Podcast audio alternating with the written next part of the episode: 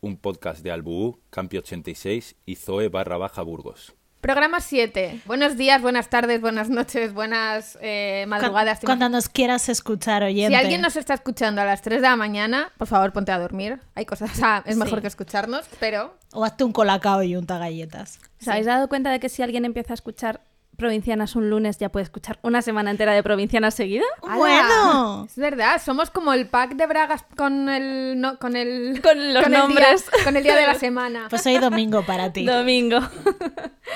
Bueno, vamos a presentarnos lo primero Siempre otra se vez. nos olvida, Siempre ¿eh? se nos olvida porque me pienso que como estamos aquí las tres y Estamos nos- y- y merendando, nos tomando una cervecita. Una chiquicerve de Mao. Si Mao quiere patrocinarnos, bueno, si, si nos patrocina otra cerveza, tiro la Mao y, y cojo otra, ¿eh? No pasa nada.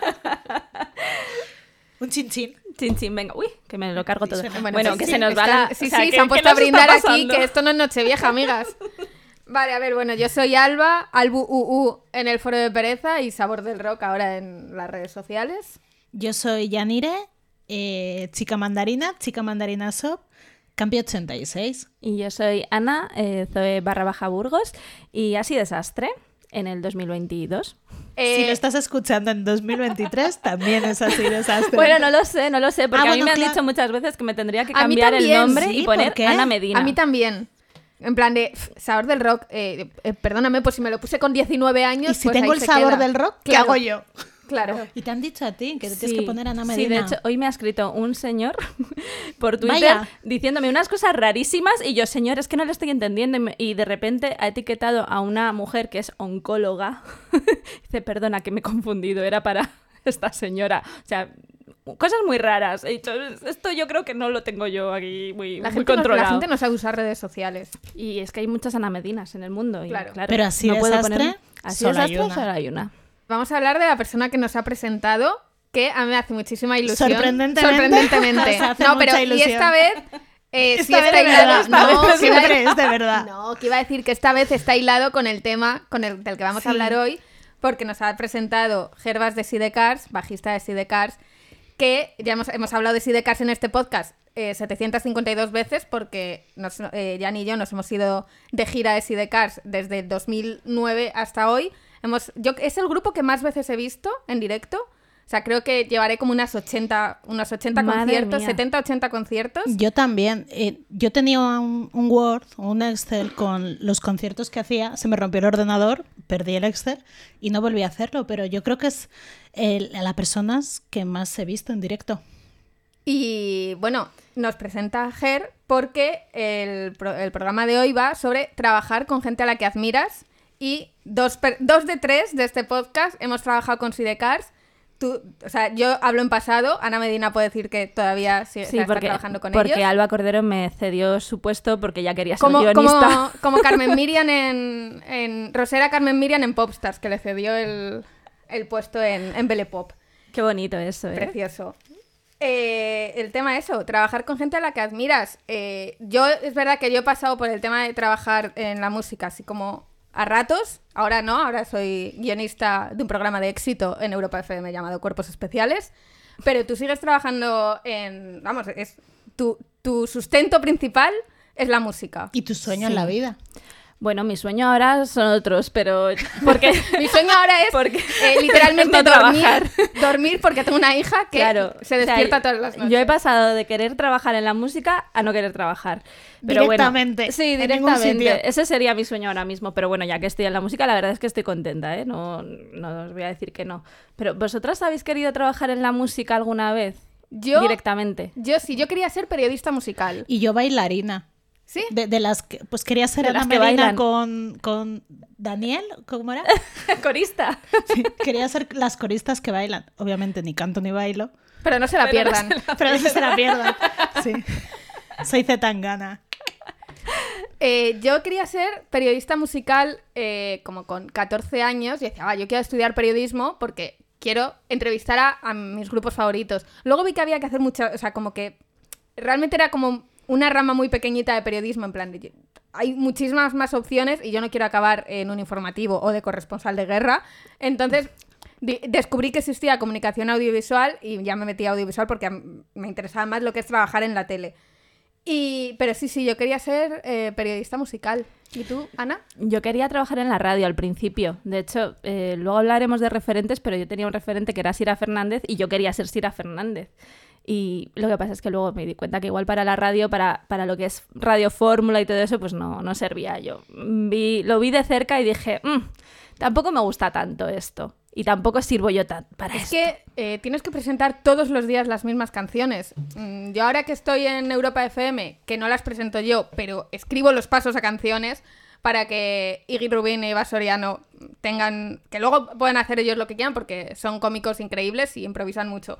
Pero guion tiene que estar y todos los días tengo que escribir una entra- un, un paso diferente a Blinding Lights de The Weeknd y me quiero suicidar. O sea, no puedo... O sea, hoy, por ejemplo, he buscado, porque claro, buscamos a ver si hay algún datito o alguna cosa nueva para medir, que no sea simplemente decir, y ahora escuchamos Blinding Lights, y hoy he visto que va a salir en un capítulo de, de Los Simpson y me ha alegrado muchísimo, no por, no por la cosa, por la noticia en sí, no- ha sido como, oh Dios mío, puedo meter un dato nuevo en esto.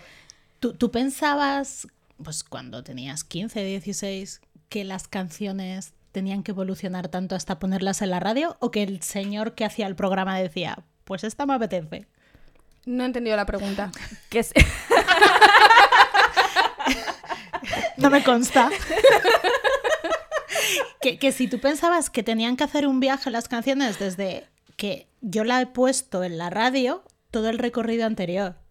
O que la persona O que del llegaba programa, con el la- presentador, con la ponía porque me decía, gusta. "Ah". Me gusta Blending Live, la pongo. No, te, Ah, la no, pones claro. porque todo esto. Yo pensaba que era pues las canciones que me gustan, pues Claro, sí, no, yo también, yo también. Luego descubres que hay toda una industria por detrás de acuerdos discográficos y Claro. cosas que, que luego es verdad que, por lo menos en, en el programa en el que yo trabajo, si a- nos vienen las canciones dadas por Europa FM, pero yo qué sé, o sea, hablamos de, can- de, de artistas o de canciones que nos interesan, o algún- alguna vez metemos alguna de, pues si viene algún invitado que no viene, su, su canción no viene en la lista que nos pasan. Le pones pero- Live también. pero la ponemos.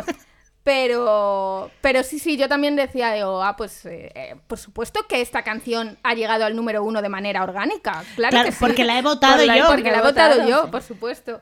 Sí, es verdad. Yo me acuerdo que fui al- a ver cómo hacían del 40 al 1, un día que no estaba Tony Aguilar, sino que estaba guay, Fran o sea, Blanco. un sueño. Un sueño, pero Qué además es que escribimos una amiga mía y yo un email a Fran Blanco eh, diciendo que nos encantaría ir a ver el programa y, y eso. Y era un programa, es que había como un tiempo en el que de repente los domingos hacían como un otro del 40 al 1, no sé, una cosa un poco rara.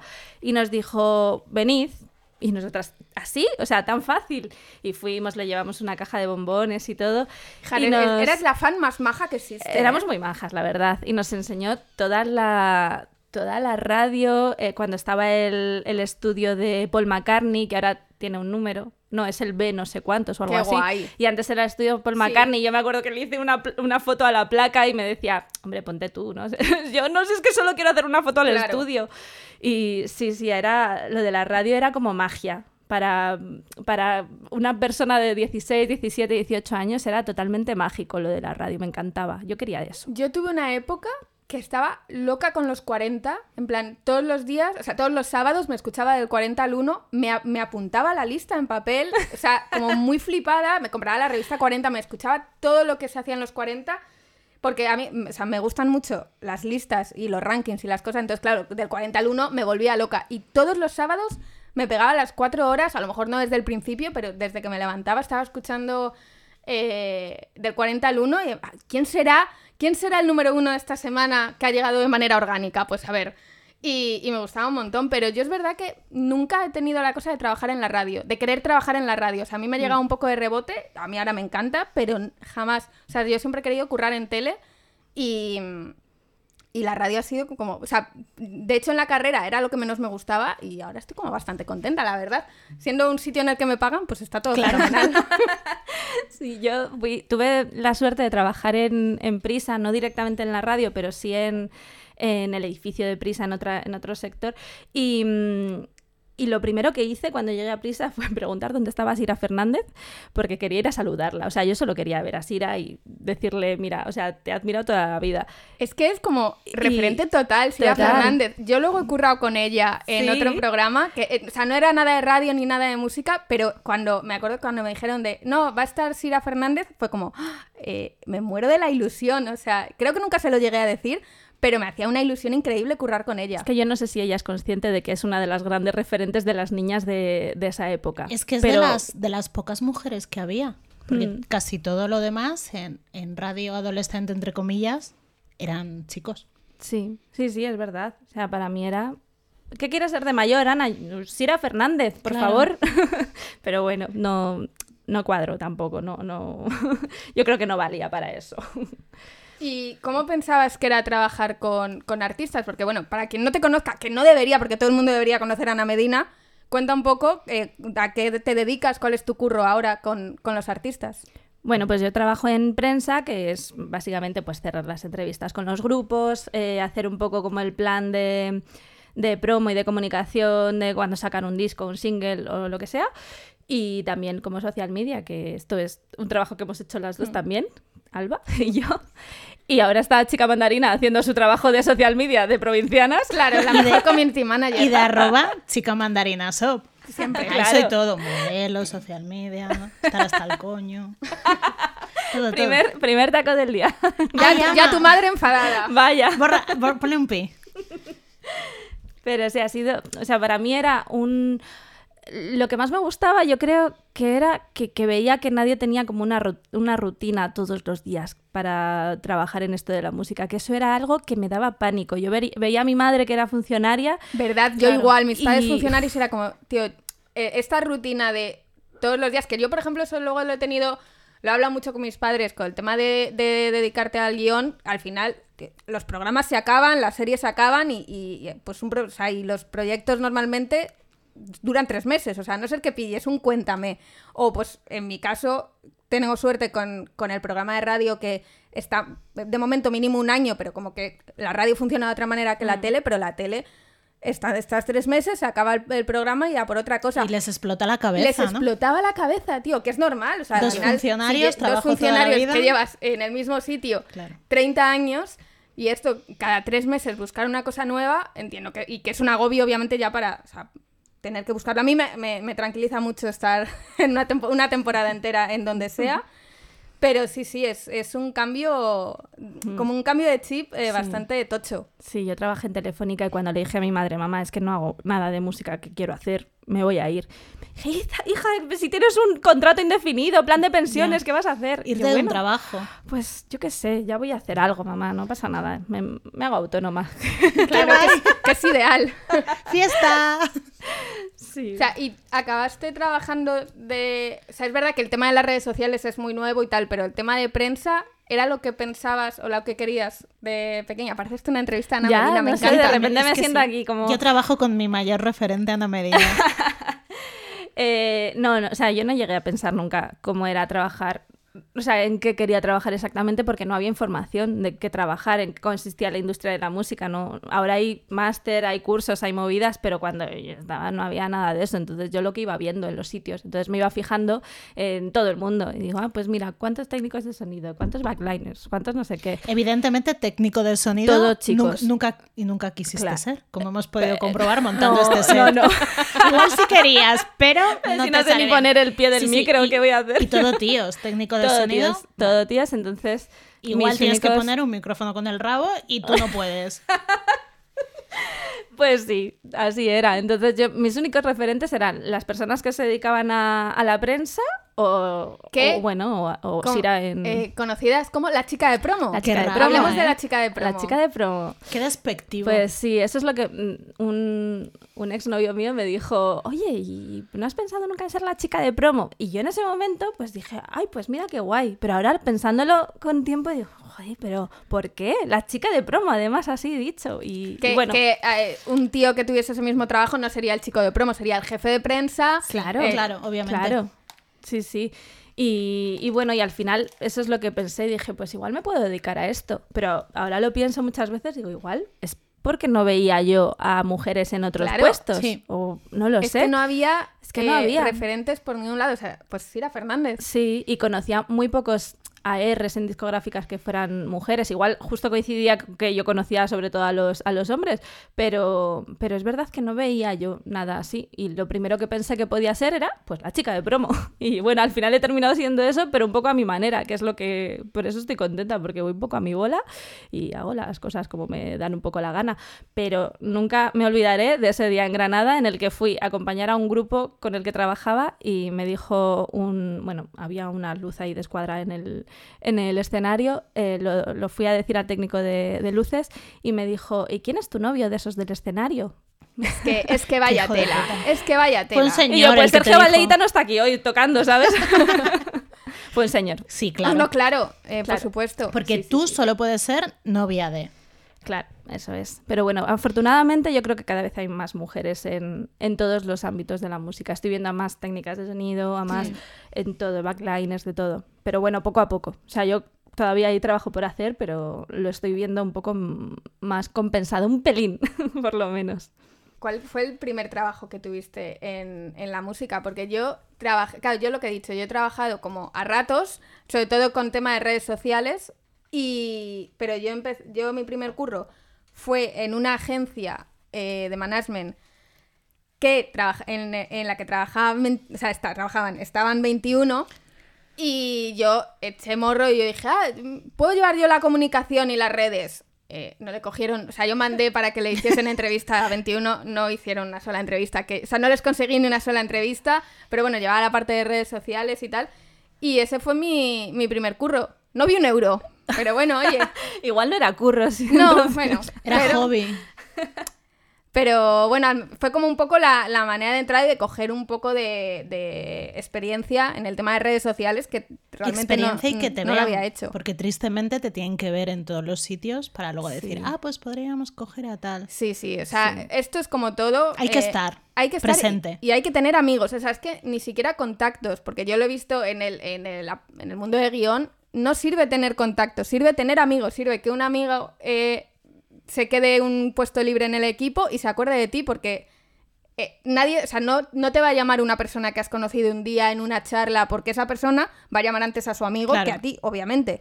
Entonces esto al final es todo un mamoneo de tres pares de cojones. Tengo que ser bueno. simpática todo el rato Sí. con la gente. Pero yo me acuerdo que tú trabajaste con algún grupo que estaba en Warner también en, Sí, en promo. eh, eh, Ah, lo- lo quieres hablar después, No, vale, porque bueno, vale. si quieres sacamos, yo iba a preguntar si, habéis- si has trabajado alguna vez con un grupo que no te gustase o que te cayese mal. O las dos cosas. La Porque, respuesta es... porque yo sí. sí. pero pues muy actriz y yo, bueno, tus canciones las mejores. Bueno, pero yo te iba a preguntar otra cosa. Te iba a preguntar el momento en el que llegas a Warner. ¿No te dio como. ¿No te hizo ilusión A mí llegar una ilusión que y flipas. ver todos los discos? Por supuesto, casi todos son de Alex Ubago, todos los discos de la entrada. pues claro, porque lo- que se merece. Y yo el que es que los días que llegaba a las discográficas para una reunión o para lo que fuera era como, wow, que estoy, Sí, estoy sí, en no, no, Sony, estoy eh, en Warner. buah, o sea, yo Fue bastante increíble. Yo el ratito que estuve esperando al- en la entrada fue mirando todos los discos que ¿Cogiste están ese puestos. trabajo solo por eso?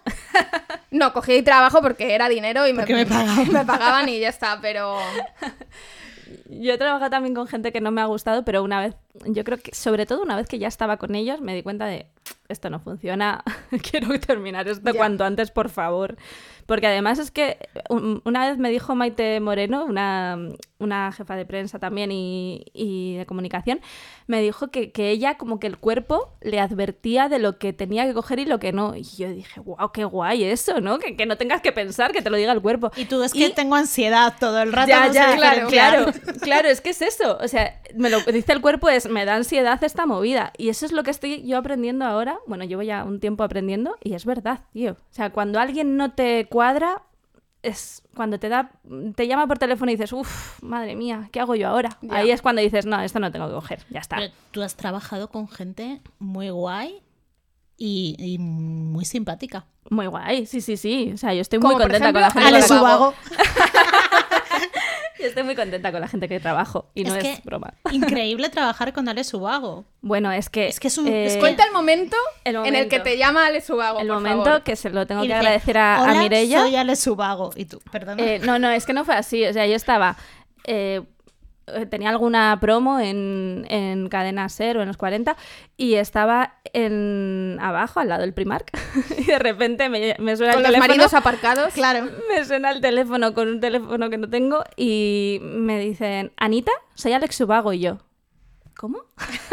Y tú, perdona, es ¿Anita? 2002 y estoy viviendo un y, me, sueño. y me está Es llamando que- Anita. O sea, porque mi amiga Mireia de Barcelona le dijo, ay, pues habla con Anita, tal. Porque ella me llama siempre así, pero que me llamara Alex Subago Anita fue como la cosa más bonita que me ha pasado en la vida. Normal. Sí, Eso y que tienes mucha referencia de que eres la mejor persona. Es que no, claro, ¿cómo no va a querer trabajar todo el mundo contigo? Claro. Ana Medina. No. O sea, no- bueno, vamos a dejar de hablar de mí, por favor, si que los me estoy poniendo. Boys estuviesen en España, trabajarían con Ana Medina. No sé yo si eso quiero, ¿eh? Hi, Ana Medina. Eh, I am que Brian. que Que Brian Brian is vota a nothing. Trump. No, con Brian no. Claro, es que esa es la movida. O sea, es, que, es que hay gente a la que es mejor no conocer mucho para hacerte una foto, pero ya, no para más, ¿vale? y eso es lo que me pasaría a mí con Backstreet Boys, seguro. Seguro. ¿Tú, Yanni? O sea, Yo no he teniendo... trabajado en la Ya- música. Ya, lo sé, que no has trabajado en la música, pero gustándote tanto la música, ¿no has pensado de verdad nunca en dedicarte a nada de música? No, Jamás. jamás. Es que me parece como muy raro. Porque, Sí, no. no sé. Yo también quería ser periodista, periodista deportiva. Bueno, Ah, primero ¿cómo? de- primero quería ser de guerra. ¿De guerra? Sí, muy Pero que- pequeña. Pero yo ¿dónde enchufas las planchas? Eso se puede. o sea, no puedes irte a la guerra porque te tienes que, que hacer los, las Y luego quería ser eh, periodista deportiva. Pero esto tú lo sabías, Alba. No, pero es que ella era- es muy del Athletic. O Entonces, sea, se ha pasado un poco, pero yo cuando la conocí, bueno, la más futbolera. Claro, entonces yo, yo veía ruedas de prensa, yo veía con mi Aitite, pues, pues se acababa el partido y todos iban así. Y no había ninguna chica tampoco. Claro. Pero luego estudié educación infantil. ¿Por qué? Pues porque, no sé, tampoco era mi vocación estudiar educa- educación infantil. Hoy hubiese estudiado otras cosas, porque cuando yo acabé no había todas las opciones que tiene la gente ahora de hacer formación profesional, unas carreras más específicas. Bueno, es que eso también es otro melón. Yo lo de hoy estudiar hubiese- para hacer una cosa en tu vida. Claro. Eso a mí no me gusta Yo nada. a día de hoy hubiese estudiado, no sé, moda de cine, hacer vestuario para, Qué guay. para obras de teatro. Y eso antes no existía. Bueno, pero nunca es tarde. O a lo mejor existía, pero no, lo, no salía a ningún sitio y o sea, no, no lo conocía. A ver, siem- siempre se ha hecho. o no, sea, claro. la gente salía a actuar la, vestida. La gente tenía ropa. es que en el si 2000 sales a eran todos actuar desnudo, es el canto del loco. Pero sí, sí, hacer algo relacionado, o sea, hacer looks para moda de música es muy guay, tiene que ser una pasada. Estilista. Sí. ¿Qué he dicho? looks para Looks para música, no sé qué. Bueno, sí. Porque Sí, al final pero- cuentas una historia, pero vamos Bueno, con pues música, igual, música no. eh, yo qué sé, igual. Lo- Ah, los, de- los que nos manden la cerveza, si tienen algún puesto de estilista, pues que te llamen. También me pueden pagar. Todo el mundo me quiere dar dinero, pues yo, yo siempre a favor de que me den dinero. Sí, la verdad. Y tenía que apuntado eh, con quién te ha hecho más ilusión trabajar. ¿O dónde? Mm, pues es que yo creo que la llamada esa de Alex Ubago me marcó mucho, Claro. pero luego es que, claro, luego he aprendido tantas cosas de otras personas, de, de Zahara, por ejemplo, me ha servido de tanto trabajar con ella que ha sido eh, increíble. Pero en realidad mi primer trabajo, eh, como trabajando con un grupo de música y, y así, fue con Super Submarina, que era... Yo quería, cuando conocí un poco la industria y todo eso, mi sueño era trabajar en House. Entonces Claro. estuve trabajando por ello mucho tiempo para conseguir trabajar y entrar ahí. Entonces yo creo que ese fue mi, mi sueño cumplido, fue House con Super Submarina. Para mí ya, ya se podía acabar el mundo, ya estaba. Y como sitio, entrar en prisa a trabajar. ¿Tenías tarjetita de prisa Tenía, radio? sí, la sigo Es que teniendo. De Hombre, hecho, no. el, el de... No lo voy a tirar nunca. El, el de seguridad me, me saluda, que se ha hecho youtuber, por cierto, que es maravilloso. Sí, sí, sí, sí. Javier creo que se llama. Me parece. Un saludo. Sí, es youtuber de, de boxeo. Es youtuber maravilloso. de arco de seguridad. Es maravilloso, o sea, le adoro a este hombre, de verdad. Es que me, me lo estuve enseñando el otro día. El, el decir estoy agobiada y me voy a la azotea deprisa. Ya, ¿eh? Y subir a la cafetería, a tomarte un café con Mario, que era el, el camarero de allí. Muy guay, eso fue muy guay, la verdad. Claro. ¿Y tú? Poder ir ahí a los 40 de repente. Yo creo que, o sea, lo que más ilusión me hizo eh, trabajar con Sidecars. Después de tantos años Siendo a tu ver- sabor del rock. siendo yo sabor del rock, yendo a tantos conciertos y tal, me acuerdo perfectamente del día que me escribió Ruli, porque yo estaba currando en Gran Hermano, que yo entré que me, como con mucha ilusión y luego fue una puta basura. Y me escribe Ruli y me dice, oye, estamos buscando a alguien para eh, gestionar las redes y llevar un poco, o sea, entre, entre, o sea, una persona, pues como lo que haces tú ahora, vaya, Sí. que ellos llevan sus redes, pero, lleva, pero gestiona un poco la estrategia y tal. Y yo estaba tan asqueada que dije, eh, vale, sí, por favor, o sea, quiero dejar mi trabajo y tal. Y me dijo, bueno, tampoco te emociones porque esto no, no es un trabajo, o sea, no te va a dar para vivir. Y al final, o sea, a mí me hizo, eso me hizo muchísima ilusión y al final estuve un año, en- año y pico currando con ellos desde la, año y pico, ¿eh? desde la salida de Cuestión de Gravedad. Em- entré como dos días antes, o sea, empecé como dos días antes de que saliese el disco y hice casi, pues, eh, pues el, no sé, 60% de esa gira y que luego eh, eh, remataste tú.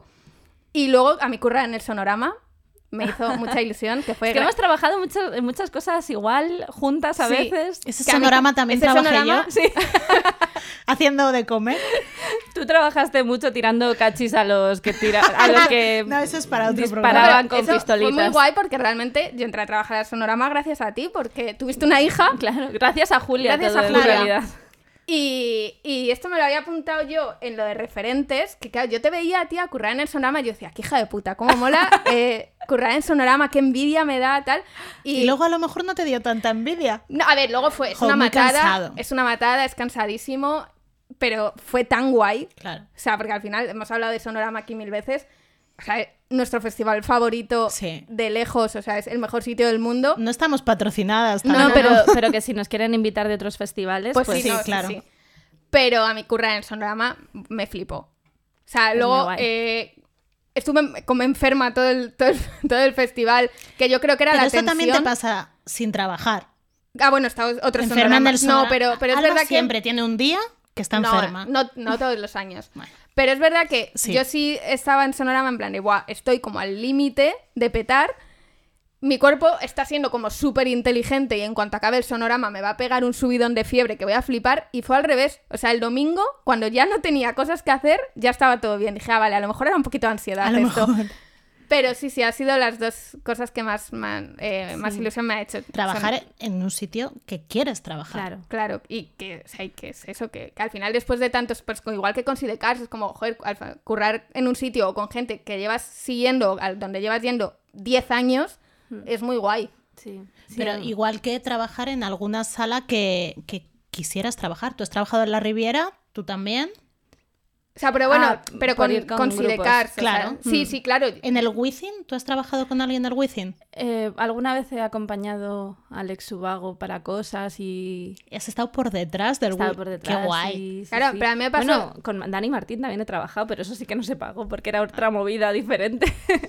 Yo me acuerdo, el primer concierto que en el que trabajé con Sidecars era una cosa que de esto que hacía Mau, de que ponen a dos grupos y era Sidecars con Leiva, y fue como... En la Joy. En la Joy. Estar detrás en la Está, Joy. o sea, yo estaba aquí y digo, ¿por qué estoy trabajando aquí? O sea, me pareció flipante.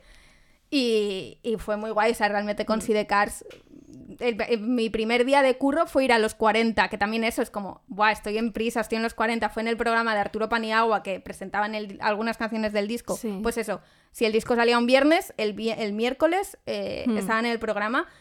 Y fue muy guay, yo, claro, a mí eso era como, tío, estoy en los Claro. 40, eh, tantos, Claro. o sea, he estado escuchando los 40 tantos años y tan fan, y estar ahora aquí, claro, yo iba por los pasillos, en plan, pues como cuando íbamos a la vida moderna de público, Claro. que pasas un poco por, por los 40, o cuando íbamos a You, cuando estaban los 40, era como, joder, estar aquí Claro. es su- súper Por la guay. redacción pasabas para ir a You, Sí, así sí, por sí. todo. Bueno, yo con Alex Subago, que trabajo también como un poco en la, la gestión de redes, en la estrategia y demás, yo le he dicho, oye Alex, que si vas a pasar palabra, por la promo del disco, eh, le dices a Warner que no hace falta que vaya nadie, que te Hombre, acompaño claro. yo porque tengo unas ganas de ir a Claro. pasapalabra que me Hombre, muero. pues normal.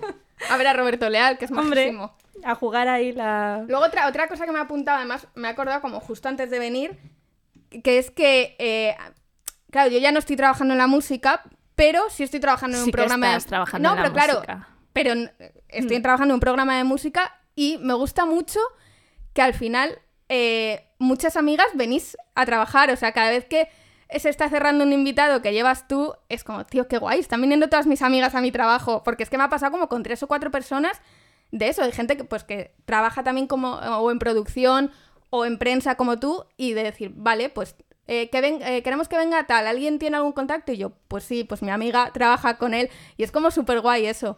Qué bien. Y va a traer desayuno. Y todas traen Ya, desayuno. Bueno, bueno, yo el otro día no llevé desayuno con chica sobresalto porque es que era las No 8 de la mañana, nada. estaba todo cerrado y no me daba tiempo a hacer una tortilla. O sea, La tortilla lo de Ana siento, cuerpos especiales, ya llevaré. Y ya está. Ya está.